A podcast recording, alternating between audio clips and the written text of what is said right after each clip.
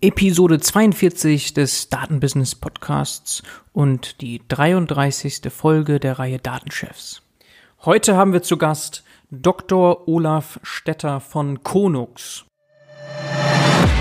Konux wird immer wieder als positives Beispiel genannt. Es ist ja so, dass in Deutschland in der zweiten Digitalisierungswelle der große Erfolg im cyberphysischen Raum erwartet wird. Bei Konux heißt das Predictive Maintenance im Schienennetz, nämlich auf den Weichen. Und das Besondere bei Konux ist, dass nicht nur Datenanalysen durchgeführt werden, sondern eben auch die Datengenerierung, also die Messungen über eigens entwickelte Sensoren. Hallo, herzlich willkommen, Olaf. Hi Bernhard, freut mich da zu sein. Ah, ich freue mich auch, dass es klappt. Du hast mich ein bisschen warten lassen. Ich musste ein paar Mal nachhaken, aber ich bin da hartnäckig, weil Konux ist ein sehr spannendes Startup, ist tatsächlich immer wieder gefallen als ein sehr positives Beispiel, als ein Leuchtturm-Startup in Deutschland, wenn es um das Thema Data Science geht kann ich gar nicht aufzählen, wo überall in den Podcasts, die ich selber höre und auch in den, die ich jetzt produziert habe, also bei Christoph zum Beispiel von TLGG kam Konux vor und und und, will ich gar nicht alles aufzählen. Deswegen bin ich, sind wir alle sehr gespannt, mal von dir als Head of Data Science zu hören, was Konux denn genau macht. Aber lass uns erstmal mit dir anfangen, mit deinem Werdegang. Du bist, habe ich schon gesagt, Doktor, also promoviert und zwar bist du Physiker, promoviert im Bereich Selbstorganisation, statistische Physik. Da komme ich auch her, witzigerweise. Kann ich also, können wir ein bisschen rumnörden, aber nein, das ist zu lange her. Damit würden wir, glaube ich, die Zuhörer langweilen. Genau, dann bist du aber noch mal ein bisschen in der Wissenschaft geblieben, ne, als Postdoc, kurz dann äh, relativ schnell in den Tech-Startup-Bereich, CTO kann ich hier lesen, selber auch Gründer mal gewesen ähm, ja, aber am besten mit deinen eigenen Worten die wichtigsten Punkte mal erläutert. Ähm, ja, gerne. Also du hast ja schon einiges angerissen. Also ich bin tatsächlich ja, statistischer Physiker mit so einem Fokus auf Netzwerkdynamik. Und ich habe in München an der LMU hauptsächlich studiert ähm, und in Irland und in Wien und habe da einen Fokus gehabt eben Richtung diesen, dieser Verbindung von, von Neuroscience und, und Netzwerken und habe dann promoviert über die, äh, genau wie du gesagt hast, äh, Max-Planck-Institut für Dynamik und Selbstorganisation, über das Verhältnis zwischen Aktivitätsmustern und Struktur, also Struktur im Sinne von, welche Nervenzellen sind mit welchen verschaltet. Ich äh, fand und finde ein super spannendes Thema, also hat mir sehr viel Spaß gemacht. Und das heißt, es ist ähnlich zu dem, was man heutzutage so künstliche Intelligenz, Deep Learning macht, bloß eben mit einem anderen Ziel mit dem Ziel, die Dynamik im Hirn zu verstehen, weniger um neue Algorithmen zu entwickeln. Mhm, ja. Genau, das ist sozusagen die, die Wissenschaft, der wissenschaftliche Teil meiner, ja, meines beruflichen Lebens und äh, die andere Seite der Medaille sind Startups. Mhm. Also ich habe, äh, Startups sind so mein, mein berufliches Zuhause. Ich habe ähm, schon zu Schulzeiten mit 18 ein, ein Unternehmen gegründet, also ein ganz ein ganz kleines, aber ich äh, habe eben schon mal ein bisschen Blut geleckt, ganz früh, möchte ich damit sagen. Und seitdem an. Worum ging es da? Kannst du das mal vielleicht ganz kurz mit zwei Ach so, klar, das war, das war das, also es ist heutzutage rückblickend natürlich lustig. Ähm, ja. Wir hatten einen Jahresumsatz von, ich glaube, 400 D-Mark. Ja. Aber es geht eben um dieses, ich habe es deswegen erwähnt, wegen diesem Blutlecken. Also es hat mir wahnsinnig viel Spaß gemacht, weil man gemerkt hat, ja, wie viel man so unternehmerisch gestalten kann in der Welt da draußen. Und ähm, da ging es um, äh, das war im Wesentlichen ein Kultur- und Event-Newsletter auf dem Land südlich von München, wo ich herkomme, mhm. mit vier Freunden und das war, äh, das hat sehr viel Spaß gemacht. Und war eben so der erste Schritt in diese Richtung. Und ich mag einfach Startups wahnsinnig gern, die Energie, die Geschwindigkeit. Ähm, das, das ist so mein, mein Zuhause geworden und ich durfte da einiges schon, schon miterleben und mitgestalten, bis eben, genau, seit letztem Mai bin ich jetzt der Head of Data Science von Konux. Genau, ja. Du hast den Weg Richtung Industrie jetzt mal ganz in Anführungsstrichen dann gefunden Ende 2013, Anfang 2014, ne? Auch wenn du genau. natürlich vorher schon ein bisschen was gemacht hast, aber das war so dann der Schritt raus aus der Wissenschaft und ja, direkt rein in Data Science, ne? Oder hattest du noch irgendwas anderes ähm, irgendwie gemacht? Ja, direkt rein in, in Data Science. Also ich habe ursprünglich war der, also der äh, Chief Technology Officer, den ich da gemacht habe, ähm, war primär eine Softwarerolle. Also ich habe ähm, über viele Jahre hauptsächlich Software-Teams ähm, geleitet, aufgebaut und skaliert, wie man so schön sagt. Mhm. Immer mit einem Daten- und AI-Anteil. Ja. Chronux ist tatsächlich das erste Mal, dass ich ja, die Chance habe, ein, ein Team leiten zu dürfen, was primär Forschung macht, also primär Algorithmen und Data Science und Software sozusagen sekundär als der Output von der Forschungsarbeit. Ja, okay.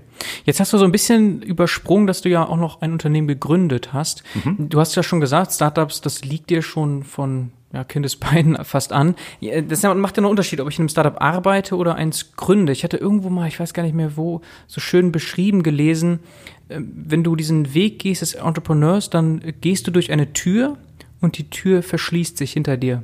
Also es, es verändert dich nachhaltig. Du kannst, wenn du einmal diesen Weg gegangen bist, nicht mehr so richtig zurück. Und du bist jetzt dazwischen mal Gründer gewesen, jetzt wieder angestellt. Vielleicht kannst du das noch so ein bisschen kommentieren. Hm. Äh, das stimmt. Ich glaube, das, ähm, also das, das ist unabhängig von der Situation wahrscheinlich unterschiedlich wahr.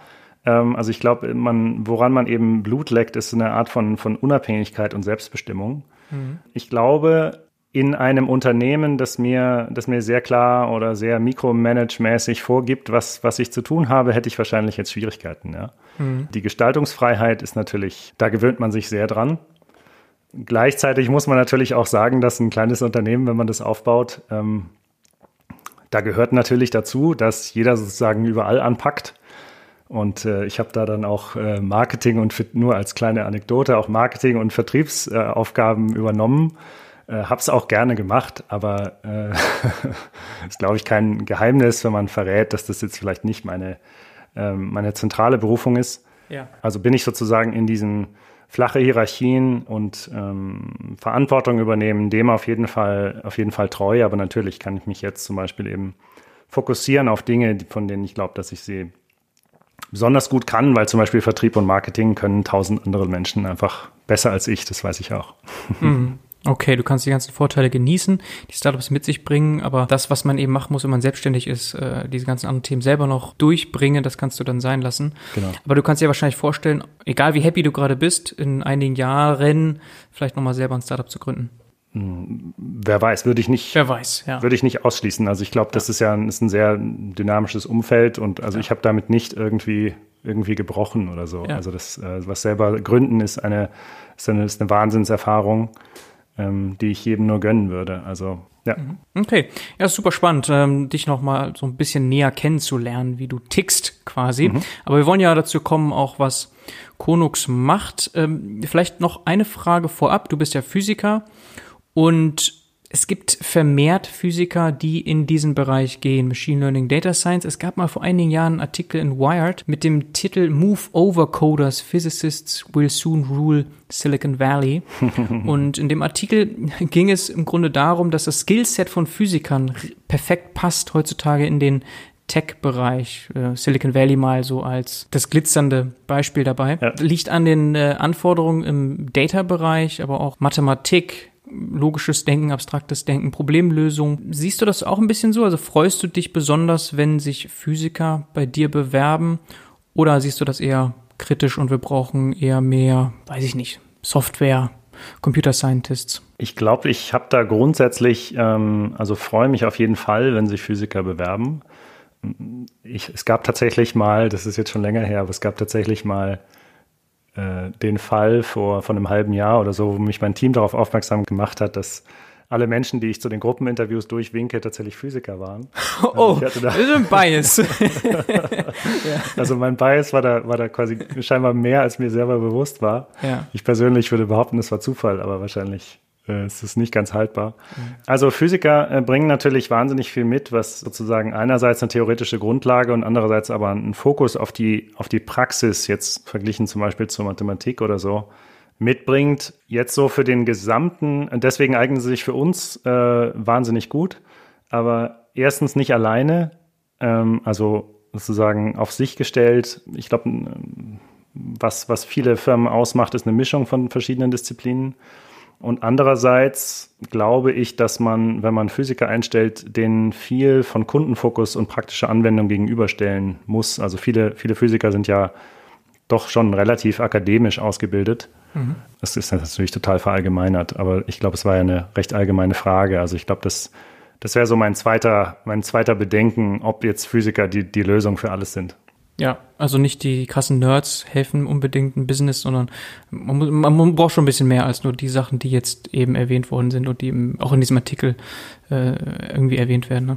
Genau, also es muss nicht unbedingt in einer Person dann alles zusammenkommen, aber in den Teams auf jeden Fall, ja. Mhm. Okay, das war jetzt nur so eine Eingangsfrage. Passt einfach, weil du ja selber auch Physiker bist. Mhm. Und äh, so von außen betrachtet ist Chronux ein Unternehmen, das eben an dieser Schnittstelle auch sich befindet zwischen Software und Hardware. Also man hört immer wieder genau, genau. Weichen werden gemonitort und optimiert. Aber beschreib am besten selber mal, was Chronux genau macht. Chronux ist im Bereich Predictive Maintenance für, äh, für die Eisenbahn aktiv. Das heißt, wir bauen ein verteiltes Sensornetzwerk und ähm, da drauf dann auf dieser Eisenbahninfrastruktur und darauf aufsetzen dann eben eine Menge Algorithmik und darauf wieder eine Softwarelösung, die es Menschen, die diese Infrastruktur warten und instand halten, äh, befähigen soll, ähm, bessere Entscheidungen darüber zu treffen, wie sie eben diese Wartung durchführen. Mhm. Mit dem Ziel, dieses sehr äh, nachhaltige und rundum großartige Verkehrsmittel Eisenbahn attraktiver und verlässlicher zu machen oder damit dazu zumindest einen Beitrag zu leisten. Ja, da sagst du mal so nebenbei, äh, wir bauen ein Sensornetzwerk auf. Das finde ich ja schon mal recht krass, weil das bedeutet, ihr seid wirklich involviert im Hardware-Game. Ne? Also ihr baut mhm, nicht nur. Absolut. Wir, wir, wir stellen Sensoren her, ja. die, die dann auf die äh, auf Schienen und Gleise ja, geschraubt werden und die dann, die dann Daten senden, genau. Hm, ich glaube, deswegen werdet ihr auch so oft genannt als dieses positive Beispiel, weil man erhofft sich ja gerade in Deutschland in der zweiten Welle der Digitalisierung diese Verbindung von ja, Atoms und Bits und Bytes, dass dort Deutschland nochmal eine führende Rolle einnehmen kann. Und da seid ihr ja dann tatsächlich genau dabei. Ne? Also ihr baut ja. selber Sensoren, Netzwerk daraus und vernetzt das intelligent, wertet die Daten aus. Und ist das der einzige Use Case oder gibt es noch andere Use Cases für euch? Also wenn du jetzt sagst Schienen, Eisenbahn, Weichen, kannst du das noch ein bisschen konkretisieren, was genau ihr da macht? Also das sind Sensoren, die im Wesentlichen ähm, Vibrationen aufnehmen, ähm, wenn ein, ein, Zug über so einen Sensor fährt. Äh, und daraus lässt sich eine Menge dann zurückschließen. Also, also ohne jetzt dazu sehr aufs ins Detail zu gehen, also können wir gerne nachher noch machen. Aber jedenfalls bauen wir da drauf quasi dann so schichtweise immer mehr Algorithmik, die dann sozusagen diese Daten von irgendwie Rohdaten im Laufe der, im Laufe der Schichten transformiert zu, ähm, zu, zu Insights, was das ist, was wir eigentlich verkaufen. Also wir verkaufen keine Hardware oder, oder irgendwelche Daten, sondern wir verkaufen die Grundlage für bessere Entscheidungen. Mhm. Kunde ist die Deutsche Bahn unter anderem. Wir haben, ähm, genau, wir haben Kunden hauptsächlich in, äh, in Europa und Asien. Mhm. Ähm, was auch total spannend ist, weil natürlich die Gegebenheiten da total anders sind. Aber genau, die Deutsche Bahn gehörte dazu. Ja. Okay, ja genau, die Sensoren werden gebaut, aber ihr verkauft die nicht, ihr verkauft die Insights. Genau, wir haben ein, äh, das ist eine, eine Subscription-Lösung wie, wie Netflix oder so. Mhm. Aus, aus Kundensicht, ne? Ja. ja. Und äh, wo kommen diese Sensoren her? Also sind die schon fast fertig und ihr müsst die noch ein bisschen anpassen oder also noch ein bisschen das genauer zu verstehen? Also wir haben, äh, da steckt eine Menge, also ich meine, Chronux ist ja, ist immerhin schon fünf oder bald sogar sechs Jahre alt.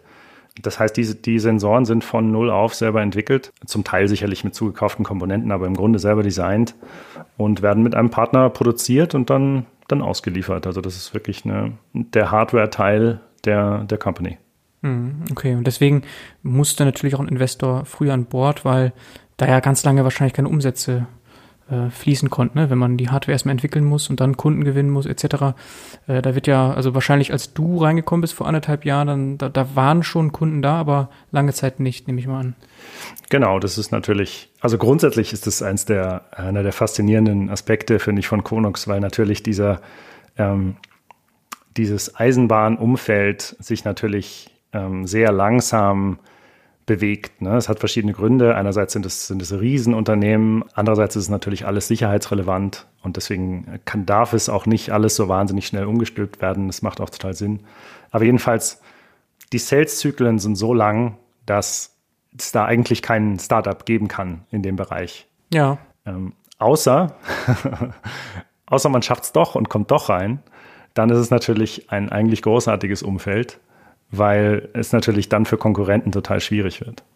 Ja, also es ist wirklich eine Defensive Mode oder wie man das auch ja. immer beschreiben möchte, ähm, da erstmal reinzukommen. Genau, aber es gibt auch nicht so viele Kunden dann wiederum, ne? Also äh, Deutsche Bahn und dann, klar, hast du gesagt, Asien nochmal, aber ist auch eingeschränkt. Aber dafür pro Kunde ist dann wiederum, ja, fast unendlich viel möglich, kann ich mir vorstellen. Genau, also wir haben, wir haben in, in vielen Ländern der Welt ist das typische Szenario, so wie bei uns in Deutschland, dass es so eine Public-Private Partnership gibt. Äh, das ist dann typischerweise regional aufgeteilt, also nicht nur ein Kunde pro Land. Aber klar, wir, wir grundsätzlich die, die Vertriebssituation ist, dass es äh, wenige, aber sehr, sehr große Kunden gibt. Ja, ist richtig. Mhm, okay. Gerade Series B oder vor einem guten Jahr abgeschlossen und wahrscheinlich jetzt erstmal eine ganz gute Runway. Genau. Genau, du bist ja als Head of Data Science vor allem verantwortlich für den Bereich, der danach kommt, nach der Hardware, dann nachdem das Ganze installiert worden ist. Was genau machst du denn oder dein Team?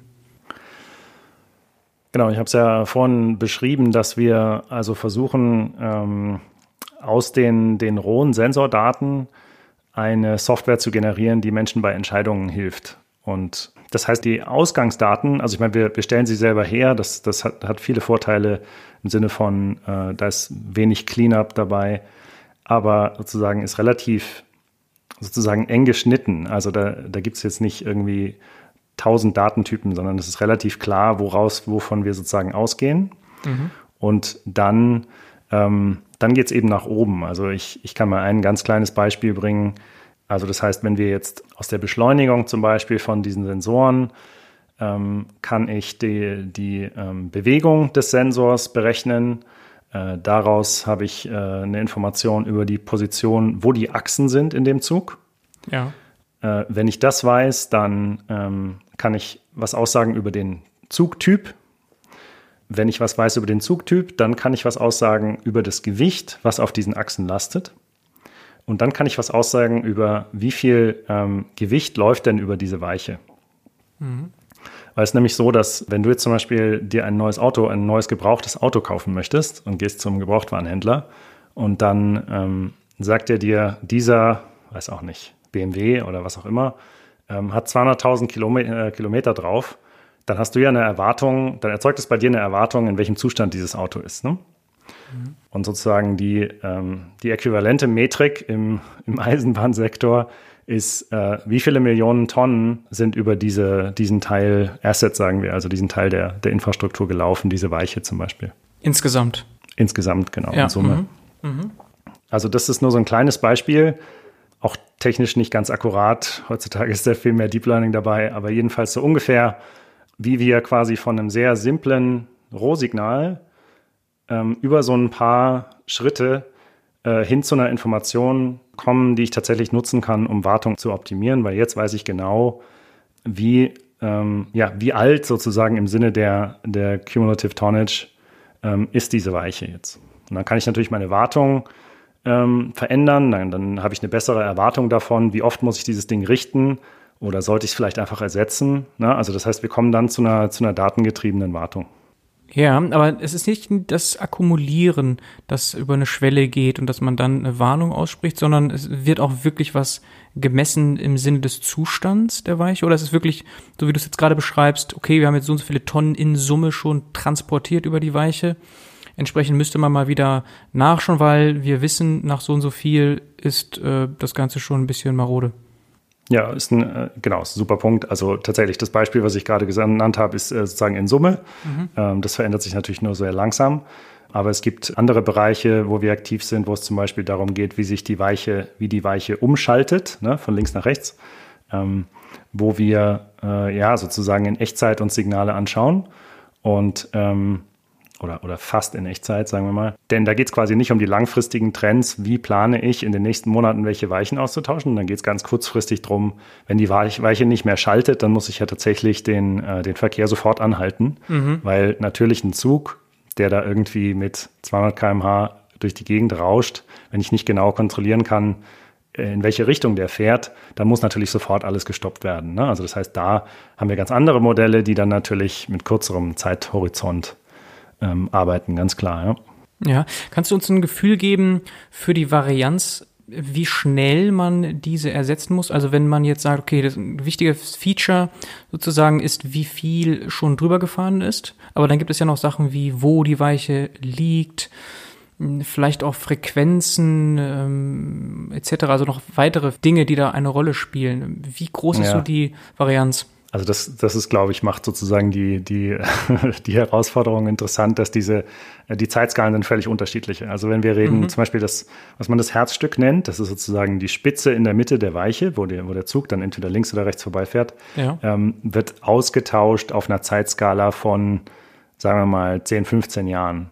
Mhm. Und auf der anderen Seite das Beispiel, von dem ich gerade gesprochen habe, also das heißt, die Maschine, die die Weiche umstellt, ähm, wenn da irgendwas ersetzt werden muss, das ist quasi eine Zeitskala von einer halben Stunde. Oha. Mhm. Und das heißt, das macht sozusagen das Spannungsfeld aus, weil ich all das irgendwie integrieren muss für Entscheidungen, die auf völlig anderen Zeitskalen passieren. Ne?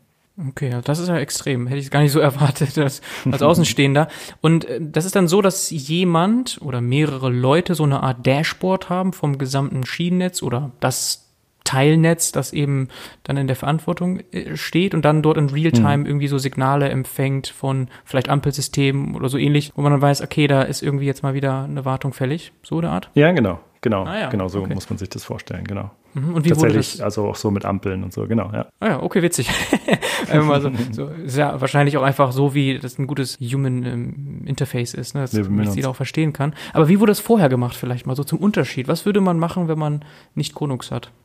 Also viele der Wartungsregime, also unsere Kunden, Eisenbahnunternehmen, ähm, operieren nach einem Regelbuch. Ja? Also typischerweise ist das jetzt wieder ein bisschen verallgemeinert. Aber im Wesentlichen gibt es da dicke Bücher oder Ordner, äh, die vorschreiben, wie so eine Wartung funktioniert, was man da genau machen muss, in welchen Rhythmen die funktionieren müssen und welche Weichen öfter gewartet werden müssen und welche weniger und so weiter. Das sind also relativ sozusagen fixe Prozesse und der Grund dafür ist eben, dass da jahrzehntelange Erfahrung drin ist. Äh, das ist ja eine, das ist ja eine wahnsinnig alte Industrie. Ne? Ich habe vor ein paar Wochenenden zum Beispiel, kurze, kurze Randnotiz, äh, ein, ein, Buch gelesen, das war eine Reihe von Vorlesungen, die 1870 in Wien gehalten wurde, wo man vieles von der Physik irgendwie erfunden hat, um Eisenbahnen zu verstehen, was passiert, wenn sich so eine, so eine Schiene verformt und so weiter. Mhm. Aber zurück jetzt zu der Frage, das ist eben so fix, weil einerseits eben so viel Erfahrung über die Jahrzehnte da dran ist und andererseits eben, weil es eben sicherheitsrelevant ist. Ne? Also man, man muss sicherstellen, dass ein, ein Sicherheitsstandard gewährleistet ist, weil auf keinen Fall ein Fehler passieren darf natürlich. Ja, also eher mal lieber ersetzen und da übervorsichtig sein. Genau. Und das heißt eben, dass ich für eine bestimmte Schiene, die meinetwegen für eine bestimmte, hm, für eine bestimmte Höchstgeschwindigkeit zugelassen ist und für eine bestimmte Tonnage, ähm, ein bestimmtes, aus diesem Regelbuch steht eben da drin, dass zum Beispiel alle drei Monate muss da jemand hin. Und so machen das Firmen ähm, sozusagen vor Konux. Und die Welt, in die wir hin möchten, zusammen mit unseren Kunden, ist eben eine, wo ich all das durch Daten unterstützt machen kann, ja, wo, ich, wo ich genau weiß, ähm, wie viele äh, Züge sind in der Zwischenzeit da, äh, drüber gefahren, ähm, was kann ich anhand der Vibrationen ablesen über, ob sozusagen sich die, ähm, sich irgendwas deformiert hat, sodass ich eben jetzt eine extra Inspektion äh, hinschicken muss zum Beispiel oder es mir schenken kann, weil, weil äh, der Zustand sich nicht verändert hat. Da möchten wir ja hin. Mhm. Mhm. Ist aber keine Remote Maintenance, ne? Es muss immer noch jemand hin natürlich und dann die Sachen reparieren, ersetzen etc. Da, da ist der Mensch noch gefragt, genau. Ja, ja, ja. aber klar, aber das, das, ist eine erhebliche eine, Kostenersparnis. Absolut, ja. Und es ist auch einfach eine, äh, sozusagen, wo der Mensch gefragt ist, ähm, es ist heutzutage in, einem, in Europa, aber zunehmend auch in Asien extrem schwierig, äh, Menschen anzustellen, die, ähm, äh, die irgendwie äh, einen, einen Job haben möchten, wo man, der zwar sehr wichtig ist, aber trotzdem, wo man dann eben um vier Uhr morgens äh, im Regen nachts dann diese Bauteile austauschen muss. Ne? Mhm. Und ähm, das bedeutet, dass da die einzige Möglichkeit eigentlich angesichts dessen und angesichts immer, immer steigender Nachfrage an dieses Schienennetz, was man ja nicht einfach so vergrößern kann, der Platz ist einfach nicht da, ähm, schreit eben nach neuen Antworten, neuen, neuen Möglichkeiten und das muss letztlich durch smarte Technologie passieren. Ja, aber ihr seid wirklich nur mit den Weichen im Moment unterwegs, also nicht generell Schienen oder andere Teile, die ersetzt werden müssen. Äh, wir sind momentan mit den Weichen äh, beschäftigt. Es ist so, dass wenn man ähm, der Ausfall von dem Schienennetz oder jeder anderen Maschine eigentlich auch, ähm, ist, hängt eben hauptsächlich an den beweglichen Teilen. Mhm. Deswegen sind wir auf die Weichen fokussiert. Auch für jedes andere Startup müssen wir uns irgendwie auf ein, auf ein erstmal so lasermäßig fokussieren. Natürlich haben wir da auch Pläne, sozusagen das perspektivisch ähm, ja, weitere Felder zu eröffnen. Ähm, das, das kann ich aber noch nicht sagen, leider. Mhm. Okay, müssen wir einfach mal gespannt bleiben.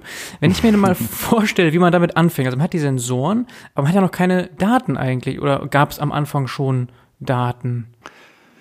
Äh, nee, es gab am Anfang keine, keine Daten. Es ist der, also die Entstehungsgeschichte der Firma ist, dass, dass ähm, wir in Kontakt kamen mit der, mit der Deutschen Bahn und dann die Anfrage kam, ob man nicht eine bestimmte Art von Messung ersetzen könnte. Und das war, wie sehr sich das Trackpad, ich bin schon, bin schon völlig im Englischen verhaftet, also naja, jedenfalls. Kein Problem, wir reden halt Sehr sich die Schiene und der Ballast äh, bewegt äh, über diesen Weichen, mhm. weil man gesagt hat, wenn sich das zu viel bewegt, dann ähm, kann das dazu führen, dass die Stangen äh, brechen, die zu dieser ähm, zu dieser Maschine gehören, die die Weiche eben von links nach rechts umschaltet. Ja, also da sind Stangen unter den Schienen, die eben diese Bewegung machen. Mhm. Das ist ganz interessant, weil diese diese Weichen, da, da, wird also Stahl wirklich gebogen. Da ist kein Gelenk, sondern die Schiene wird durch, durch quasi große Motorenkraft von links nach rechts gebogen. Viele tausendmal. Ja, Krass. genau, genau. Mhm. Und ähm, so, und das hätte man jetzt einfach nehmen können und man hätte einfach sagen können, okay, da haben wir jetzt eine schöne, äh, schöne Firma, da sind wir dann irgendwie zehn Menschen und können, äh, können der Deutschen Bahn da irgendwas abnehmen. Und ich glaube, der, ähm, der Geist oder der, das Genie von, von Konux und den Gründern von Konux ist einfach zu sehen, dass man das machen kann, aber man kann auch noch was viel, viel Größeres machen. Das heißt, ich kann, ich kann diesen, diese Nachfrage bedienen, aber damit eine Plattform bauen, die einen viel größeren Hebel hat auf der ja, Zukunft der Mobilität eigentlich. Mhm. Ich glaube, das musst du nochmal noch mal vertiefen. Also es gibt, mhm. gab die Möglichkeit, eine Messung zu ersetzen. Genau. So ist das Ganze gestartet. Jetzt macht ihr ja trotzdem noch eine Messung, aber die ist neu. Und ihr habt natürlich eine, ein eigenes Gerät angebracht und habt dadurch nochmal Möglichkeiten. Aber vielleicht mal, weil du gerade Plattform nochmal einbringst, das nochmal ein bisschen erläutern. Ja, also wir haben quasi dadurch, dass wir ähm, diese, diese Bewegung das können wir also mit unserem Sensor jetzt abdecken. Ja? Also genau. Das heißt, diese, mhm. diese manuelle Inspektion muss ich nicht mehr machen, denn man kann jetzt in der, in der Konux-Lösung sehen, äh, wie sehr sich diese, die Weiche bewegt. Ne? Mhm. Und da hätte man jetzt aufhören können. Ne? Und man hätte sozusagen ähm, nicht die Vision haben können, da, da viel mehr draus zu machen. Aber ähm, wenn man sie hat, dann kann man erkennen, dass wenn man diese Daten erstmal hat, dass man einen viel größeren Hebel haben kann auf diesem ganzen äh, Instandhaltungs- und Wartungsgeschehen. Ah. Und damit auch, ähm, also das heißt, dass man, dass man viel mehr äh, Value und viel mehr Einsichten eben bereitstellen kann, als nur diese eine manuelle Messung zu ersetzen, wenn man erstmal den Sensor da hat. Alles klar. Das heißt also, hier geht es wirklich darum, die Daten eben nicht abzugeben, sondern selber dann die Wertschöpfung zu machen und damit dann zu machen, was auch immer ihr machen könnt. Ja, genau, dann, genau. Okay, okay, okay. Genau, so sind dann überhaupt erstmal Daten generiert worden, indem ihr diese Messungen ersetzt habt. Aber trotzdem waren das ja noch kleine Mengen. Also Algorithmen brauchen ja immer, wie wir alle wissen, Big Data. Also, na gut, da ist ein Hype drumrum, kann man drüber streiten, man kann auch mit kleineren Datenmengen schon was anfangen, aber gezwungenermaßen, wie sah das aus? Also ihr hattet ja dann äh, noch nicht allzu große Datenmengen, ne? man muss ja mit einem kleinen anfangen. Genau, also das, das läuft, das wächst natürlich im Laufe der Zeit einfach dadurch, dass ähm, ja, jeden Tag meinetwegen da 100 Züge über eine Weiche äh, fahren. Ähm, und das heißt, jeden Tag gewinnt man wieder was dazu. Aber der, das eigentliche Wachstum ist natürlich, äh, wenn man nicht, nicht einen Kunden hat, sondern zehn. Ähm, und äh, sozusagen der, das, der Wachstum in die Breite einfach. Ne? Was natürlich für mein Team auch immer eine spannende Herausforderung ist, weil obwohl zwar grundsätzlich die Eisenbahn global quasi gleich funktioniert, ähm, sind natürlich überall äh, Unterschiede. Äh, und die Frage ist natürlich immer, muss ich jetzt meine Algorithmen anpassen? Kann ich sie genauso weiterverwenden? Genau, das ist sozusagen der ja, Vor- und Nachteil, sozusagen, wenn man dann mehr Daten sammelt. Ja. Mhm. Und jetzt habt ihr dann so Data Network Effects. Ihr sammelt ganze Zeit mehr Daten und damit werden die Algorithmen besser. Genau, genau so ist es. Ja. Hm, ist das die Hauptmetrik, nach der ihr alles ausrichtet? Genauigkeiten? Habt ihr da irgendwelche Benchmarks? Wie muss man sich das vorstellen? Hm, ja, also, also für vieles haben wir tatsächlich ähm, dadurch, dass wir uns so orientieren oder, oder mit Kunden zu arbeiten, die eben so eine klare Orientierung haben, das heißt eben diese Regelwerke wieder, ähm, haben wir tatsächlich sehr, sehr ausführliche Referenzmessungen immer. Es ist auch so, dass allein durch dieses also wo wir quasi sozusagen zertifizierte äh, Tests durchlaufen müssen. Es ist auch so durch diese, durch diese Konstrukt, von dem ich vorher erzählt habe, wo quasi ganz unten der Ausgangspunkt eigentlich eine relativ einfache Art von Daten ist, die dann quasi nach oben durch nach diesen Schichten geöffnet wird äh, und viel mehr dann darstellt, sind diese unteren Schichten, ähm, die daran müssen wir auch immer weiterarbeiten und die müssen extrem präzise sein, weil man kann sich ja vorstellen, wenn man sonst irgendwas so übereinander stapelt, wird es so zum Kartenhaus, wo am Schluss eigentlich nur noch äh, ja, Rauschen rauskommt oder zufällige Ergebnisse.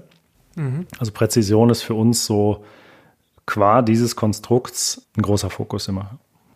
Ja, also wenn man jetzt so Richtung False Positives, False Negatives denkt, genau. dann wollt ihr lieber zu häufig etwas als wartbar detektieren, ne?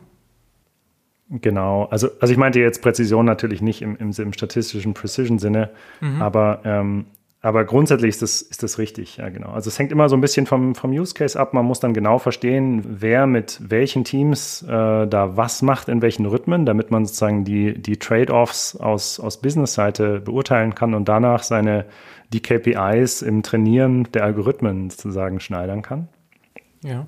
Aber grundsätzlich ist natürlich richtig. Ja, grundsätzlich ist äh, der Preis von, von einer überflüssigen Wartung viel kleiner als der Preis von irgendwas äh, geht kaputt und man ist nicht darauf vorbereitet. Ja, mhm. ja weil ich stelle mir das so vor, weil wenn das nämlich so krass asymmetrisch ist, dass dann der Gain gar nicht mehr so riesig ist von der Automatisierung. So ganz naiv gedacht, weil man dann ja sagen kann, naja, dann schicke ich lieber sehr oft jemanden, weil das ist sozusagen günstig im Verhältnis zum Unfall.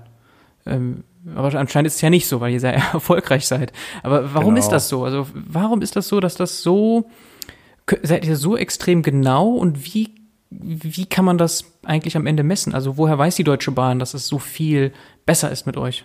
Also ich glaube, was man nicht tun sollte, ist sozusagen eine, eine, regelmäßige Inspektion gleichsetzen mit dem, wenn man quasi jeden Zug über einen langen Zeitraum über, überwachen kann. Aber was man ja dadurch hat, ist eine völlig andere Qualität von Datengrundlage, auf der man äh, Prädiktionen zum Beispiel machen kann. Also das ist nicht was, wo ich einfach die menschlichen Inspektionen unbegrenzt ähm, häufiger machen kann und das gleiche Qualitätsniveau von, von Datengrundlage habe. Okay. Ähm, das darf man, glaube ich, nicht, nicht gleichsetzen. Also das, das ist wahrscheinlich auch so ein Hauptunterschied. Also ähm, wenn ich eben Wissen habe über jeden Zug, kann ich viel leichter, äh, ja, meinetwegen dann eben auch ganz kleine Effekte mir dadurch anschauen, dass ich mir nur den gleichen Zugtyp, nur mit der gleichen Geschwindigkeit, nur auf der gleichen Weiche anschaue und dadurch eben auch sehr kleine Unterschiede in den Signalen, die die Weiche erzeugt, in dieser Vibration, äh, kann ich dadurch rausrechnen und eben sehr kleine Veränderungen auch sichtbar machen. Mhm. Okay, das kann ich mir vorstellen, ja. Und wo seid ihr auf dieser Reise?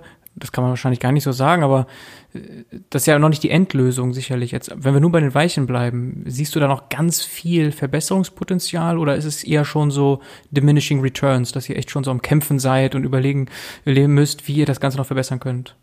Nee, gar nicht. Also wir sind, mhm. äh, ich glaube, was wir ja, was wir, die Ambition der Firma ist ja, dass wir unseren Kunden dabei helfen, so eine, so eine Transformation hin zu digitaler Infrastruktur zu machen. Und da sind wir ganz bestimmt äh, noch ganz am Anfang. Ähm, jetzt haben wir eben angefangen natürlich mit den Weichen, ähm, sozusagen von den Zügen äh, reden wir noch gar nicht.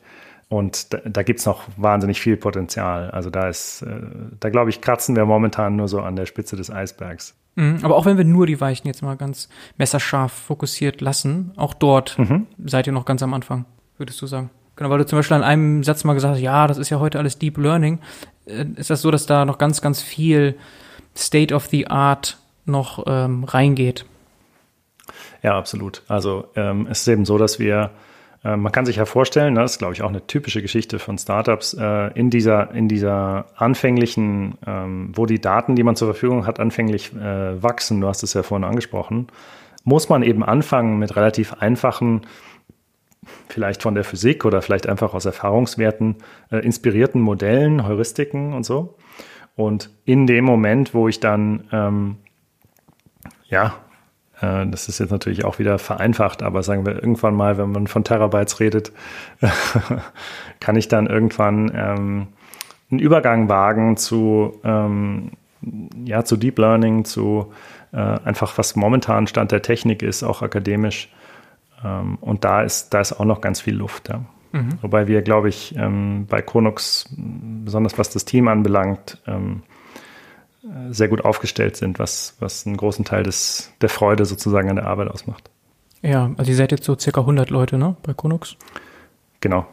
Ja, und wie groß ist das Data Science Team, das du leitest? Ich leite zwölf Menschen. Ja, du hast vor sieben Monaten auf LinkedIn geteilt, das war kurz vor Corona, muss man dazu sagen.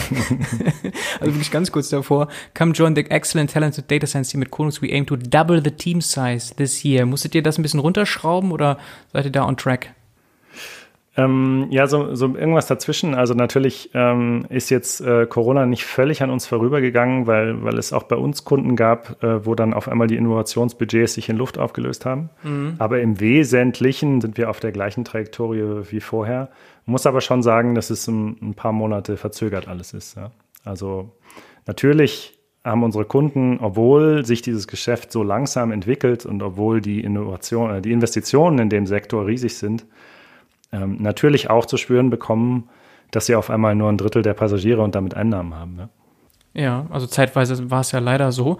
Aber ist dann Trend jetzt doch schon auch Richtung Bahn dann ersichtlich? Weil wenn du jetzt schon Corona auch ansprichst, wenn wir das ansprechen, ja. wo siehst du denn die Reise dahin gehen? Ist das eher von Vorteil für euch? Absolut, absolut. Also ich meine, es gibt ganz verschiedene Trends, die da, glaube ich, uns in die Karten spielen. Also einerseits ist es natürlich so, dass die ähm, man hat ja jetzt auf, auf politischer Ebene, also Richtung äh, Paris Agreement, ähm, 2%, äh, 2 Grad Klimaziel, ähm, viele Initiativen gesehen, dass man einfach, ähm, ja, vielleicht brauchen wir einfach kurzfristig keine, keine Flugstrecken mehr, äh, wenn es da eine wunderbare Bahnstrecke ist, sozusagen aus, ähm, ja, aus politischem Willen her.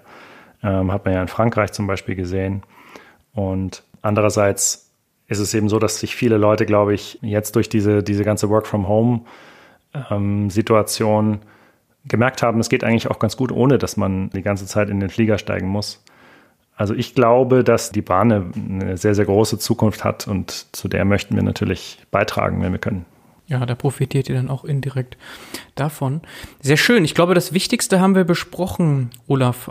Überblick gewonnen zu dem, was Konux macht, was schön. du und was, was dein Team macht. Vielleicht wirklich mal so zum Abschluss, äh, wenn du jetzt brainstormst. Ich hoffe, ich, ich erwische dich jetzt nicht ganz kalt, aber wenn du jetzt einfach mal ja. überlegst, wo noch außerhalb der Bahn man etwas machen könnte eigentlich mit Sensoren, weil unter den Zuhörern gibt es eben auch viele Unternehmer und vielleicht werden die inspiriert und sagen sich, ja Mensch, da müsste man eigentlich doch echt mal was machen, dass man eben nicht in Anführungsstrichen nur Datenanalyse oder Software macht, sondern auch noch mit Hardware was macht. Siehst du da noch Potenziale neben der Bahn, wo man so ein ähnliches Geschäftsmodell fahren könnte, also Sensoren plus äh, Datenanalyse? Ähm, meinst du jetzt solche Sensoren, wie wir sie ungefähr haben oder, ja. oder allgemein Sensoren? Ja, geht auch allgemein. Also gerade so diese Ideen, weil das ist das, was, glaube ich, so spannend gerade ist, diese Verbindung von Hardware, Software, Datenanalyse. Ja, ich glaube also, dass sozusagen alles, was, was Industrial Operations ist, also das heißt, ob das jetzt in der Schwerindustrie irgendwelche Produktionsprozesse da, da geht immer noch sehr, sehr viel. Also so besonders so die Automobilhersteller machen da schon sehr viel. Mhm. Also trotzdem glaube ich, dass die, die, die Luft nach oben ist immer noch sehr, sehr groß. Also äh, da, da gibt es unendlich viele Anwendungsfälle immer noch, glaube ich. Mhm. Also alles rund um IoT, ne? Genau, genau.